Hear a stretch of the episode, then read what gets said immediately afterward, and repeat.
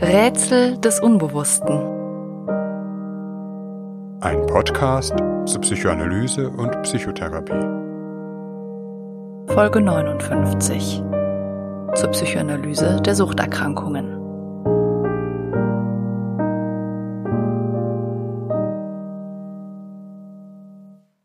Suchterkrankungen bzw. Abhängigkeiten gehören zwar einerseits zu den häufigsten psychischen Schwierigkeiten, stoßen aber zugleich auf ein typisches Reaktionsmuster, durchaus auch unter Therapeuten. Einer Berührungsangst oder dem Gefühl, auf diesem Feld ohnehin wenig ausrichten zu können, manchmal bis hin zu einer Verurteilung oder Ablehnung von Suchterkrankten. Die gesellschaftliche Debatte um das Thema Sucht hat eine lange und kontroverse Geschichte. Bis zum heutigen Tage könnte man sagen, dass sie sich häufig zwischen den Polen moralisieren und pathologisieren einerseits, bagatellisieren und verleugnen andererseits bewegt. Die Sucht selbst scheint dabei oftmals etwas Unverständliches, zugleich etwas Unheimliches. Ist vielleicht jeder zu einer Sucht verführbar? Gerade die neuen Medien, seien es Social-Media-Plattformen oder etwa die Spieleindustrie, haben geradezu eine industrielle Perfektion in der düsteren Kunst der Verführung zu süchtigen Verhalten entwickelt. Ein guter Teil des weit verbreiteten Medienkonsums könnte man wohl durchaus unter dem Aspekt einer Abhängigkeit diskutieren. Allerdings einer sozial geteilten, die deshalb unauffälliger ist bzw. geradezu die Norm bildet. Zugleich ist es ohne Zweifel wichtig, einen klinisch engen Begriff von Suchterkrankungen von einem durchaus weit verbreiteten, wie immer auch süchtigen Verhalten abzugrenzen. Und beides noch einmal von der Fähigkeit zum Genuss. Dass eine Neigung zum Genuss unweigerlich in die Sucht führe, ist ein Vorurteil eines moralischen Asketismus. Schon bei Freud ist es ja die Koexistenz von Arbeits- und Genussfähigkeit die das seelische Wohlbefinden ausmacht. Diese Folge widmet sich vornehmlich einem psychoanalytischen Zugang zu Suchterkrankungen, wissend, dass dieses Feld derart vielgestaltig und komplex ist, dass wir allenfalls einige Grundgedanken anzeichnen können, und dies vor allem am Beispiel der stoffgebundenen Süchte, also zum Beispiel dem Alkoholismus. Die beiden gängigen Diagnosemanuale ICD-10 und DSM-5 versammeln zur Diagnose einer Abhängigkeitsstörung unter anderem folgende Kriterien. Erstens Kontrollverlust, das heißt Konsum trotz wichtiger Verpflichtungen oder körperlicher Gefährdungen oder trotz sich verstärkender sozialer und zwischenmenschlicher Probleme. Zweitens Verlangen.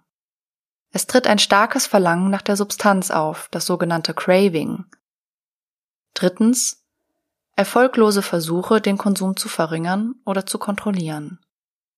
Viertens, hoher Zeitaufwand für die Beschaffung bzw. den Konsum sowie die Erholung von den Folgen. Dabei Einschränkung wichtiger anderer Aktivitäten. Fünftens, körperliche Toleranzentwicklung, die oftmals zu einer Dosissteigerung führt, sowie Entzugssymptome bei Nichtkonsum. Je mehr dieser Punkte zutreffen, desto ausgeprägter ist die Abhängigkeit. Eine genaue Auflistung haben wir den Shownotes dieser Folge beigefügt. Sicherlich gehört häufig auch ein Verleugnen oder Rationalisieren beziehungsweise ein sehr schambehaftetes Verheimlichen der Problematik dazu. Insbesondere das Craving sowie die Toleranzentwicklung und Entzugssymptome unterliegen auch neurobiologischen Mechanismen, etwa dem Aufbau bestimmter Rezeptoren bei wiederholten Konsum, bei manchen Suchtmitteln sogar nur einmaligem Konsum, die, je nach Substanz, auch bei Abstinenz ein Leben lang bestehen bleiben. Ein Entzug bedarf, je nach Schwere der Abhängigkeit, oftmals einer medizinischen Begleitung, ist unbegleitet mitunter lebensgefährlich. Zum Verständnis von Suchterkrankungen sind, neben den neurobiologischen, sicherlich auch psychosoziale sowie verhaltenspsychologische Perspektiven unverzichtbar. Der psychoanalytische Zugang beschäftigt sich insbesondere mit der psychischen Funktion und mithin unbewussten Bedeutung, die ein Suchtmittel für den seelischen Stoffwechsel gewinnen kann. Einige wichtige psychoanalytische Autoren auf diesem Feld sind im Literaturverzeichnis dieser Folge zu finden. Für unseren Zusammenhang zu nennen sind besonders Roland Voigtl und Leon Wurmser. Psychoanalytisch betrachtet ist die Sucht Teil einer komplexen Selbstorganisation. Es ist zu unterscheiden, ob das süchtige Verhalten im Rahmen einer anderen psychischen Erkrankung auftritt, etwa Psychosen, Borderline-Störungen oder Zwangserkrankungen, oder ob die Sucht selbst im Zentrum der Problematik steht, es sich um eine sogenannte strukturelle Sucht handelt. Die Übergänge, etwa zu einer Depression, sind in der Regel fließend. Wichtig dabei ist der Gedanke, dass meist nicht das Suchtmittel allein zu einer Sucht verführt. Der Gebrauch eines Suchtmittels führt etwa bei der einen Person zu keinerlei Störung, während es bei einer anderen Person geradezu auf eine Anfälligkeit bzw. Suchtbereitschaft zu treffen scheint. Der Kontakt mit Alkohol führt ja immerhin beim größten Teil der Bevölkerung, trotz vielleicht einiger Eskapaden, letztlich nicht zu einer Sucht. Oder aber der Kontakt mit bestimmten Suchtmitteln, zum Beispiel Heroin, ist nicht völlig zufällig, sondern steht im Zusammenhang mit lebensgeschichtlichen Schwierigkeiten, etwa traumatischen Erfahrungen, sozialer Desintegration oder bestimmten Gruppendynamiken. Dies keineswegs nur am Rande der Gesellschaft. Das Suchtmittel wird für etwas gebraucht.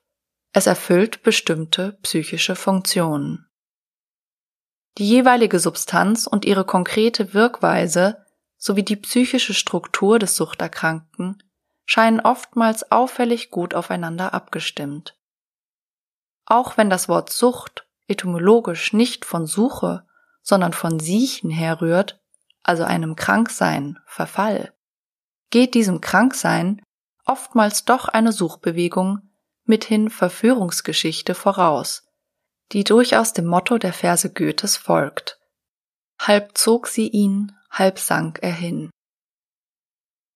Es lassen sich mindestens fünf psychische Funktionen hervorheben, die bei jedem Erkrankten anders gewichtet sein können. Erstens die Reduktion einer unerträglichen Spannung. Zweitens die Betäubung negativer Gefühle. Drittens das Verlangen nach einem orgasmisch fusionärem Einssein. Viertens der Rückzug zu einem sicheren Ort. Fünftens das Hervorbrechen von Destruktionsgefühlen und Selbsthass. Erstens die Reduktion einer unerträglichen Spannung. Kern nahezu aller Suchtdynamiken ist das Erleben einer hohen inneren Spannung und Unbehagens, einem Gefühl von tiefer und elementarer Frustration, die kaum ausgehalten und in andere psychische Zustände umgewandelt werden kann. Meist gewinnt dieses Unbehagen kaum die Gestalt von klar benennbaren Gefühlen, die oft erst unter dem Einfluss der Substanz zugänglich werden, etwa Traurigkeit, Freude, Wut. Der Psychoanalytiker Sandor Radot nennt dies die Initialverstimmung. Es handelt sich hierbei um ein basales Ungesättigtsein, das an nichts gestillt, eine abgründige Leere, die mit nichts gefüllt werden kann. Außer für eine kurze Zeitspanne durch die Droge, die so etwas wie eine innere Ruhe, Befriedigung, Gestilltsein, Stillsein herbeiführen kann. Klassisch psychoanalytische Ansätze würden hier im Übrigen von einer oralen Fixierung sprechen, dem Drang, etwas Gutes in sich aufzunehmen, aufzusaugen, zu assimilieren, das endlich innere Ruhe herstellen kann. Wobei hier zum Beispiel der Vorgang des süchtigen Rauchens durchaus ein Bild geben kann. Zweitens die Betäubung negativer Gefühle.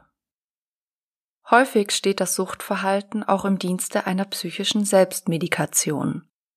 Das Betäuben von seelischem Schmerz, von Angst, Trauer, meist insbesondere aber auch einem vernichtenden Scham- oder Schuldgefühls, auf das wir gleich noch genauer eingehen werden.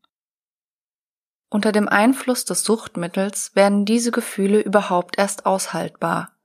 Kann zum Beispiel geweint und getrauert werden.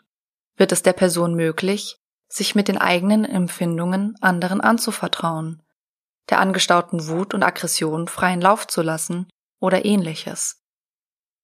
Ohne das Suchtmittel drohen diese inneren Verletzungen in einen katastrophalen depressiven Zusammenbruch zu führen. Mit Hilfe des Suchtmittels werden diese Zustände kontrollierbarer, lassen sich vielleicht sogar in ihr Gegenteil verkehren. Womit wir zum nächsten Punkt kommen. Drittens, das Verlangen nach orgasmisch fusionärem Einssein. Je nach Substanz kann ein rauschhaft übermütiges, grandioses Selbstgefühl entspringen. Ein großes Glück, eine ekstatische Freude, die eine narzisstisch befriedigende Qualität hat. Für eine kurze Zeit gibt es das Gefühl von Einssein.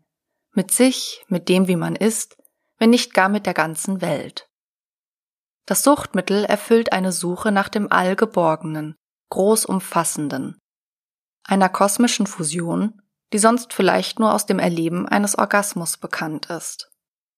Während die Welt sonst oftmals als kalt, leer, enttäuschend, frustrierend erlebt wird, es nicht nur ein depressives Selbst, sondern im Kern ein depressives Welterleben geben kann. Viertens der Rückzug zu einem sicheren, beruhigenden Ort. Das Suchtmittel kann sich zudem als seelischer Rückzugsort eignen. Die Bindung an das Suchtmittel scheint frei von den Frustrationen und Enttäuschungen zwischenmenschlicher Beziehungen und bedrohlicher Effekte. Es bietet eine Insel vermeintlicher Sicherheit, die immer erreichbar, immer verfügbar ist. Eine Verführungskraft, die uns vielleicht auch von Serienkonsum bekannt ist.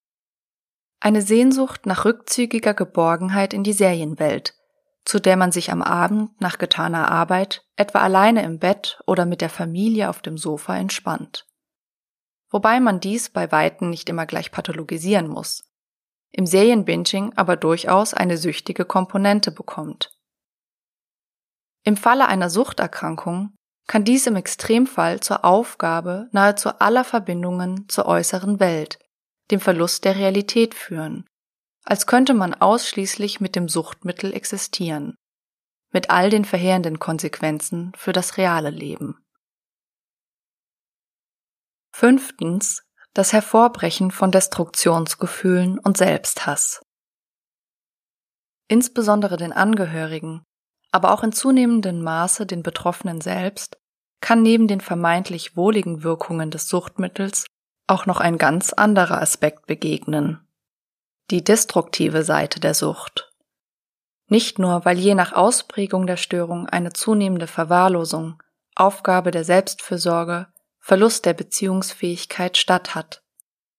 Im Kern der Suchtdynamik ist häufig etwas Zerstörerisches am Werk.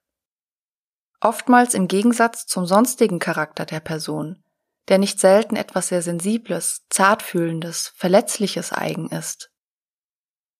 Dieses destruktive Moment kann im Fortgang immer weitere Teile des Lebens verschlingen. Beruf, Gesundheit, Familie und Freunde, Hoffnung. Zwar ist dies einerseits Folge der Sucht, kann andererseits in einigen Fällen die Sucht aber auch unbewusst motivieren. Ein tiefsitzender Selbsthass, der alles, was einem lieb und teuer ist, zerstört, alles Gute und jegliche Chancen einreißt. Der Psychoanalytiker Wolf Detlef Rost spricht hier von einer masochistischen Orgie, zu der sich manche Suchtdynamiken auswachsen können und die manchmal bis zur völligen Destruktion, einem seelischen, körperlichen und sozialen Ground Zero führen der Gestalt, dass man fast einigen älteren psychoanalytischen Konzeptionen von einem entfesselten Todestrieb Glauben schenken möchte. Wir werden uns aber gleich mit noch einem anderen Verstehensansatz beschäftigen. Jedem süchtigen Verhalten kommt, in unterschiedlicher Gewichtung, ein manischer, ein sedativer oder ein destruktiver Aspekt zu. Allerdings ist die psychische Funktion der Sucht bei jedem Betroffenen anders kann bei dem einen etwa eher der beruhigende Aspekt, bei dem anderen der destruktive im Vordergrund stehen. Entsprechend üben die jeweiligen Substanzen auf die Betroffenen unterschiedlich anziehend, je nachdem, wofür sie unbewusst gebraucht werden. Jemand, der Beruhigung sucht, wird wohl eher zu Cannabis als zu Koks greifen. Was aber sind die Gründe, weshalb jemand süchtig wird?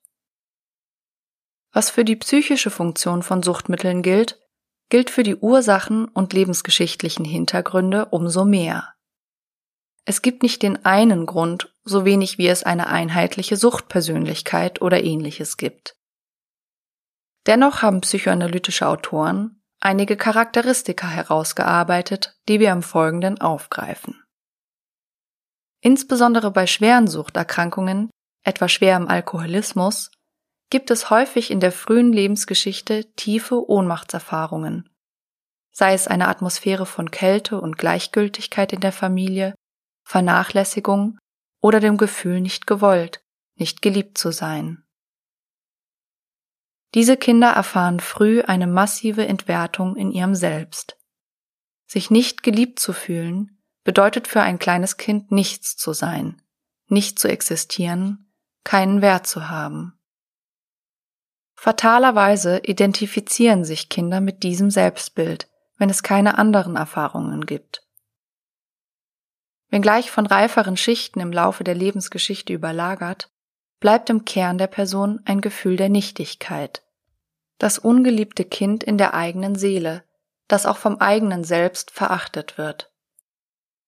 Psychoanalytisch könnte man auch sagen, es bildet sich ein archaisches, grausames Über-Ich, das dem lebendigen, kindlichen Selbst kaum Spielräume lässt, zum Beispiel Fehler zu machen. Zugleich kann sich eine tiefe, unbewusste Aggression entwickeln, die auf einer fundamentalen Frustration gründet. Die Aggression wird auf das Selbst verschoben, tobt sich am Selbst aus. Zugleich betrifft sie die anderen indirekt. Durch die Destruktion des Selbst werden auch die anderen in das Gefühl tiefer Lähmung, Ohnmacht, Wut und Entwertung hineingezogen. Das Umfeld, gerade wenn es sich um enge emotionale Beziehungen handelt, wird auch in eine unbewusste Beziehungsdynamik verwickelt. Das gilt für alle emotional bedeutsamen Beziehungen, hat aber bei Suchterkrankungen eine verheerende Konsequenz. Die Droge ist einerseits die Sehnsucht nach dem zu früh verlorenen Paradies, einem beinahe embryonal verschmolzenen Einssein.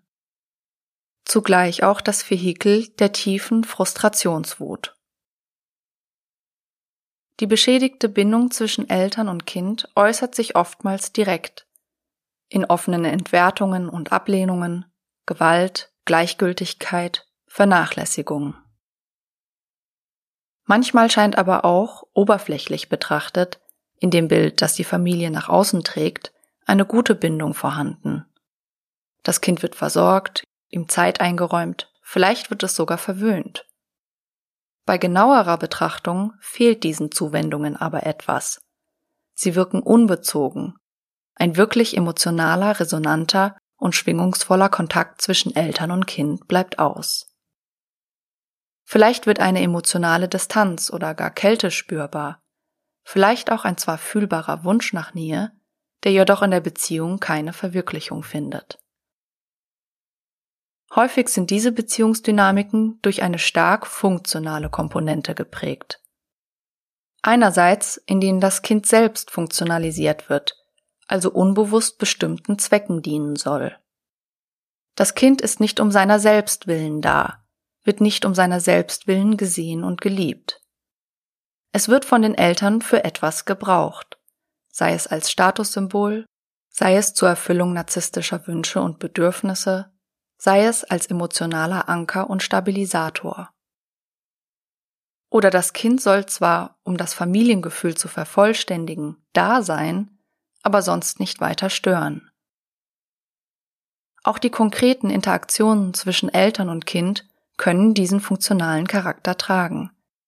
Etwas wird gemacht, damit das Kind nicht mehr stört oder einen bestimmten Zweck wieder erfüllt. Vorstellbar wäre etwa, dass das Kind schreit, Mutter oder Vater sich ihm auch zuwenden, aber nicht aus einem Interesse an dem Kind und einer mitfühlenden Betroffenheit, sondern weil durch das Schreien ein bestimmtes Konzept von Kind, Familie, Harmonie gestört oder bestimmte Schuldgefühle aktiviert werden. Möglicherweise ist aber auch die Lebens- und Arbeitssituation für die Eltern so belastend, dass ein schreiendes, bedürftiges Kind kaum Raum hat. Die Zuwendung zu dem Kind bekommt einen funktionalen Charakter, dient vor allem dazu, dass das Kind aufhört zu schreien, es wieder funktioniert.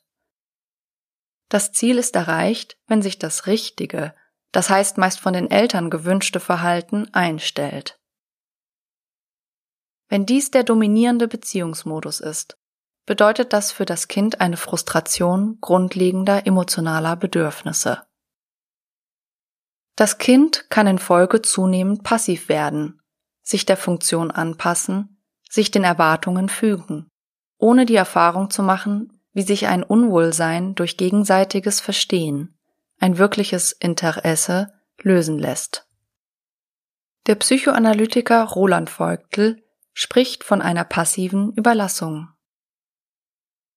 Der Zusammenhang von funktionalisierender Beziehung und Abhängigkeitsmechanismen ist auch auf gesellschaftlicher Ebene bemerkenswert.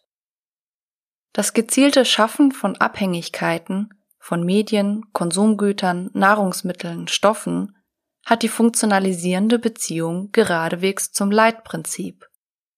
Man denke etwa an den psychologischen Aufbau von Werbung, das Ansprechen von Affekten, der Sehnsucht nach Anerkennung, das Wecken sexueller Bedürfnisse, Beziehungsangebote, dienen einem Zweck, sollen eine bestimmte Funktion erfüllen. Das Erhaschen von Aufmerksamkeit, letztlich den Verkauf einer Ware. Dementsprechend ist der durch Werbung manipulierbare Mensch in den entsprechenden psychologischen Konzeptionen kein Subjekt, sondern ein Objekt, das man mit bestimmten Reizen zu bestimmten Reaktionen bringen kann, das heißt konditionieren oder die subtilen Abhängigkeitsmechanismen sozialer Medien. Echter zwischenmenschlicher Kontakt und Emotionen werden von einer dritten Instanz, einem verborgenen Algorithmus, benutzt, der auf bestimmte Zwecke eingerichtet ist, etwa möglichst viel Werbung zu zeigen. Die zwischenmenschliche Begegnung hat eine wenngleich heimliche Funktion für einen dritten Beteiligten, der für seine Zwecke sogar in die Privatsphäre eindringt und das Kommunikationsfeld in seinem Sinne manipuliert, zum Beispiel indem er nur bestimmte Informationen zeigt. Welche Folgen es für unser Selbsterleben hat, wenn ein wesentlicher Teil der Beziehungsgestaltung von ganzen Generationen in solchen Räumen stattfindet, ist vielleicht noch gar nicht absehbar. Doch diese Frage führt für das Thema von Suchterkrankungen zu weit. Funktionalisierende Beziehungsmodi sind in unserer Gesellschaft und unserem Denken weit verbreitet, schaffen vielleicht auch eine gewisse kollektive Abhängigkeitsbereitschaft. Zugleich sind sie, gerade was die Ausprägung einer manifesten Suchterkrankung angeht, sicherlich nicht der einzige Verstehenszugang. In der Lebensgeschichte von schwer Suchterkrankten geht es häufig um tiefgreifend beschädigte Beziehungen, in denen die Erfahrung von echter emotionaler Zuwendung nur schwer möglich oder sehr brüchig war. Der funktionalisierende Beziehungsmodus kann vielleicht sogar der hilflose Versuch der Eltern gewesen sein, dem Kind etwas Gutes zu geben, was sie auf eine andere Weise nicht geben konnten. Vielleicht weil sie selbst in sich vor allem Schmerz oder Wertlosigkeit empfunden haben oder selbst eine andere Art des Kontakts nicht kennen. Im Kern der Beziehung liegt etwas Totes, vielleicht Todtrauriges. Im Konsum der Substanz wiederholt sich etwas von dieser tragischen Beziehungsgeschichte. Es scheint keinen anderen Weg zu geben, sich besser zu fühlen, als über ein äußeres Mittel. Das innere Gleichgewicht wird nicht durch eine eigene aktive Leistung herbeigeführt, sondern durch die passive Wirkung der Substanz. Doch damit wiederholt sich im Konsum auch die Enttäuschung. Es folgt das Leerbleiben, da die Substanz im Unterschied zu einer echten Beziehungserfahrung nicht psychisch internalisiert und integriert werden kann, nicht wirklich seelische Struktur aufbaut.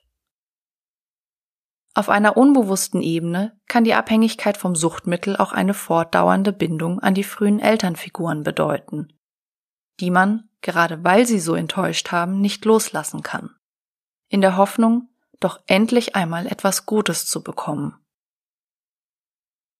Von Anbeginn an machen Kinder in diesen Familien die Erfahrung, so wie sie sind, nicht gut zu sein.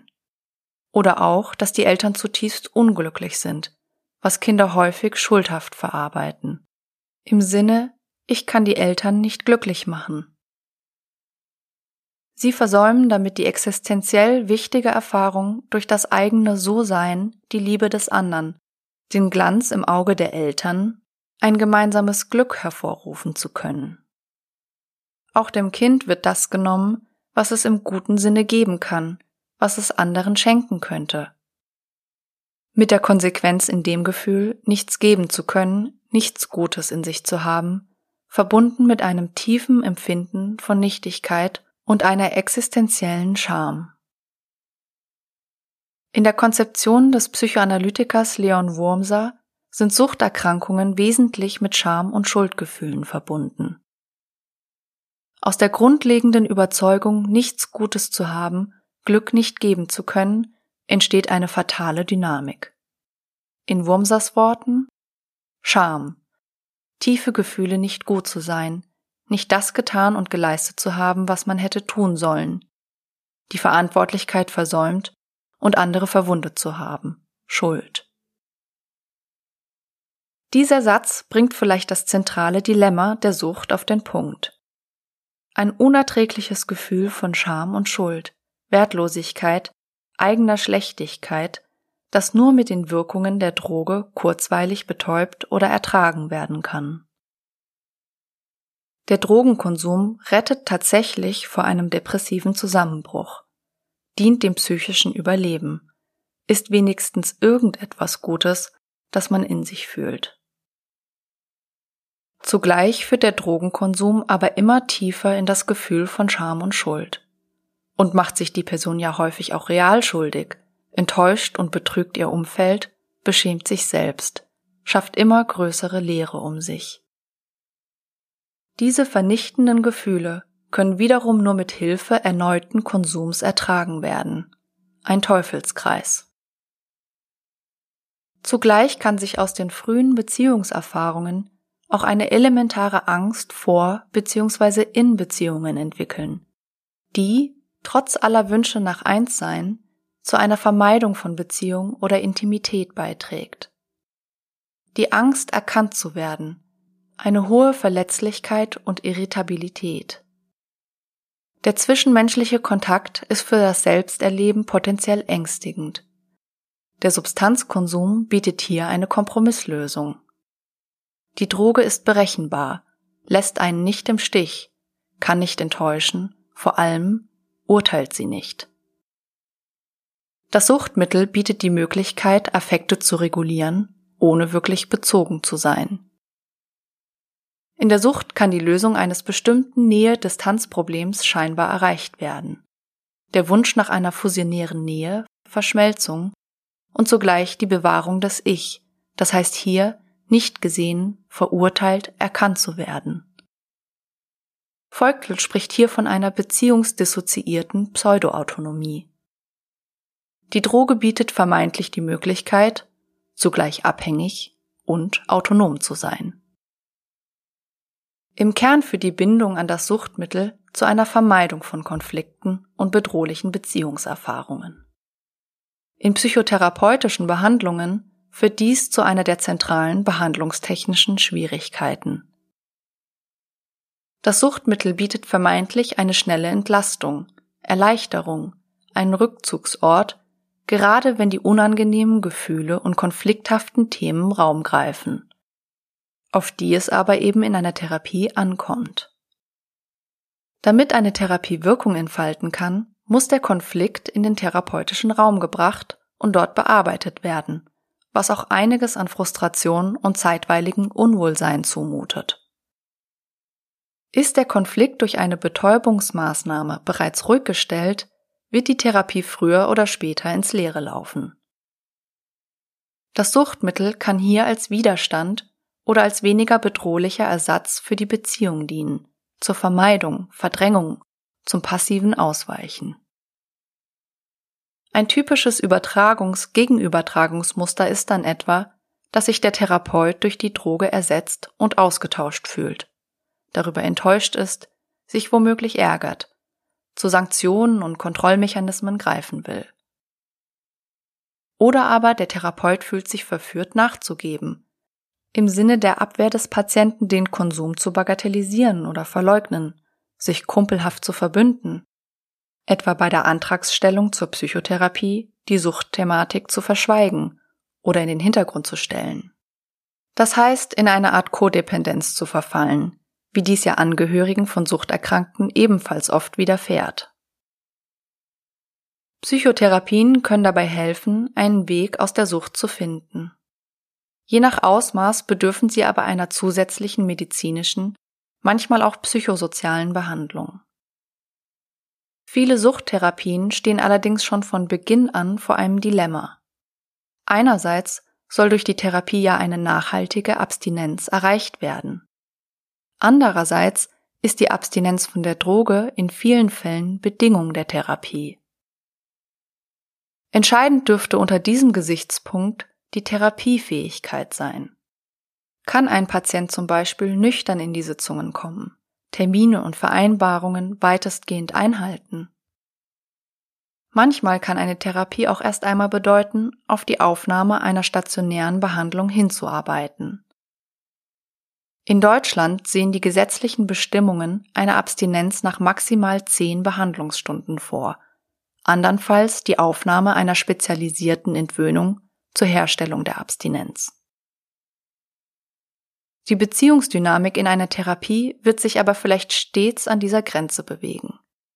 Der Frage, wie viel Verantwortung die betroffene Person für sich selbst und die gemeinsamen Vereinbarungen übernehmen kann, wie viel Steuerung sie unbewusst dem Therapeuten zuschiebt und wie dieser wiederum mit einem solchen Beziehungsangebot umgeht.